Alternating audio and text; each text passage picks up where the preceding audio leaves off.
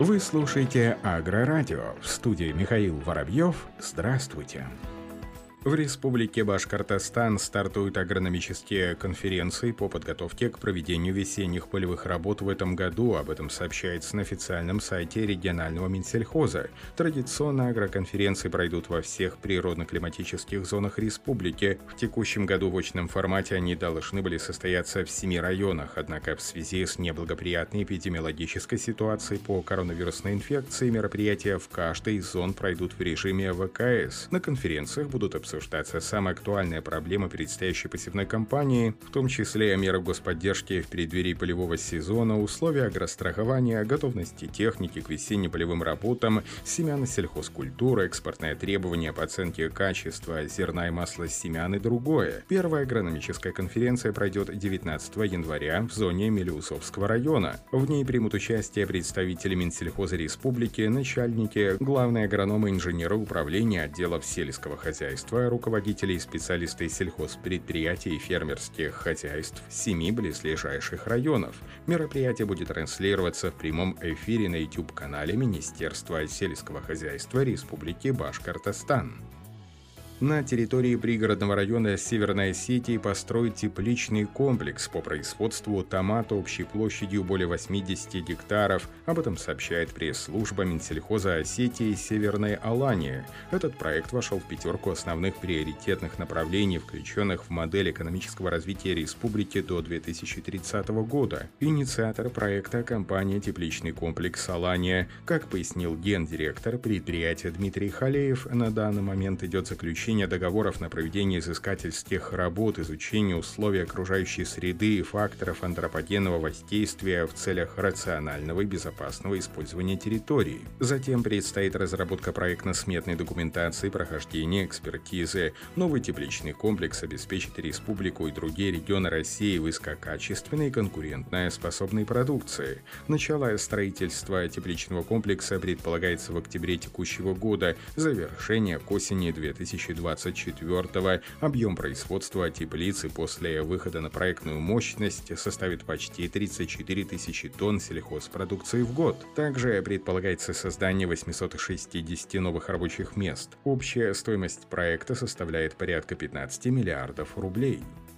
Группа ученых из Санкт-Петербурга, Калмыкии и Беларуси разработали устройство, способное бороться с кубышками саранчи без применения химических средств защиты растений, а с помощью электрических импульсов высокого напряжения, сообщается в пресс-релизах сразу двух вузов, ученые которых приняли непосредственное участие в создании устройства. Как сообщает Всероссийская организация изобретателей и рационализаторов, патент на изобретение машина для уничтожения саранчи по итогам ежегодного конкурса вошел в список 20 лучших проектов 2021 года. Разработанное петербургскими учеными изобретение позволяет без применения ядохимикатов с минимальными совокупными энергетическими затратами уничтожать личинки кубышки и саранчи в местах их нахождения при помощи электрических импульсов высокого напряжения. Также машина для уничтожения саранчи экономична, экологична и крайне востребована в сельхозотрасли. По этой причине коллектив авторов из Санкт-Петербурга Петербурга, Калмыкии и Беларуси направить свои усилия по внедрению такого оборудования в производство,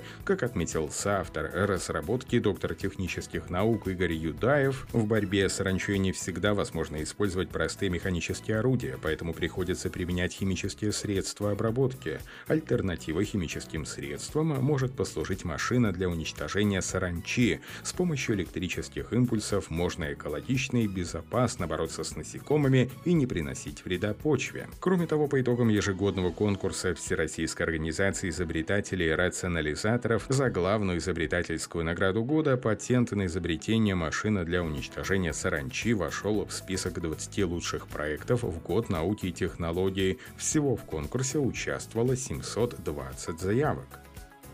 Китайские ученые выяснили, что загрязнение воздуха озоном снижает урожайность зерновых. В связи с этим Китай, Япония и Южная Корея ежегодно теряют около 68 миллиардов долларов выручки от сельского хозяйства, сообщает ТАСС. По словам ученых, уровень загрязнения воздуха озоном в Восточной Азии особенно высок, что заметно замедляет скорость роста злаков и снижает их урожайность. К настоящему моменту уже получены первые оценки того, как это влияет на экономику стран региона, в частности, аналитики было обнаружено, что в Китае урожайность пшеницы, риса и кукурузы упала на 33, 23 и 9% соответственно из-за озонового загрязнения воздуха. Ученые изучили, как подобное загрязнение влияет на состояние сельского хозяйства Китая и других стран Восточной Азии, где эта проблема выражена наиболее остро по сравнению с другими регионами планеты. Для этого они проследили за влиянием высоких и низких концентраций озона на урожайность трех ключевых злаковых культур региона – пшеницы, риса и кукурузы. Эти замеры ученые сопоставили с тем, какая концентрация озона наблюдается в трех тысячах точек в разных регионах Восточной Азии,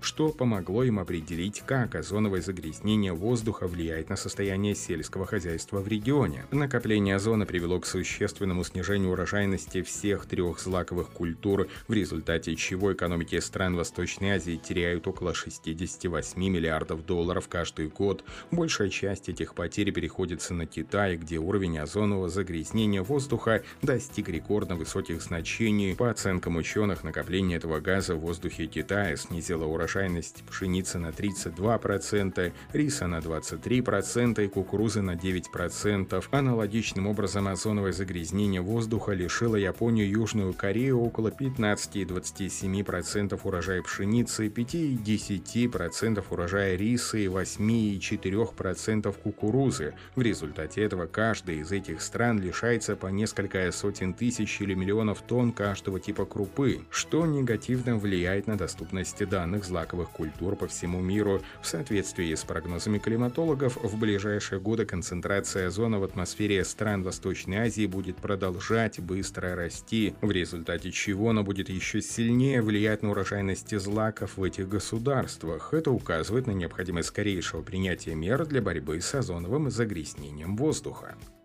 Американские аграрии обеспокоены высокими тарифами на азотное удобрение, опасаются их дефицита. Об этом говорят данные Национальной ассоциации производителей кукурузы. Как отмечает ученый Техасского университета Джо Аутлоу, по просьбе американских аграриев, выращивающих кукурузу, было проведено исследование тенденции роста цен на азотные удобрения. В ходе анализа ученые обнаружили, что начиная с 1980 года затраты на удобрения растут, когда увеличиваются доходы от кукурузы. Цены на удобрения растут в геометрической прогрессии в связи с увеличением стоимости природного газа и повышением спроса у фермеров, подчеркивают ученые. Также исследователи отметили, что с конца 2020 по конец октября 2021 года цена на безводный аммиак выросла на 688 долларов за тонну тонну. В соответствии с этим американские фермеры считают, что предлагаемые высокие тарифы на продукцию усугубят ситуацию, приведут к дефициту удобрений и создадут финансовые трудности для небольших хозяйств.